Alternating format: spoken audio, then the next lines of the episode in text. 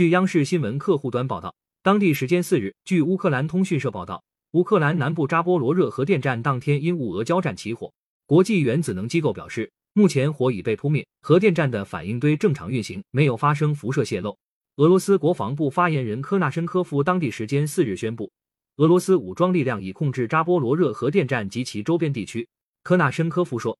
四日凌晨，乌克兰民族主义分子试图栽赃俄方制造放射性污染源，对核电站发起挑衅行为，俄方巡逻人员开火反击。据乌克兰国家核能监管局发布的消息。扎波罗热核电站一号机组反应堆舱有损坏，但不影响机组安全。核电站重要的系统和设备都处于正常工作状态。到目前为止，没有记录到辐射状态变化。国际原子能机构总干事格罗西在四日召开的记者会上也确认，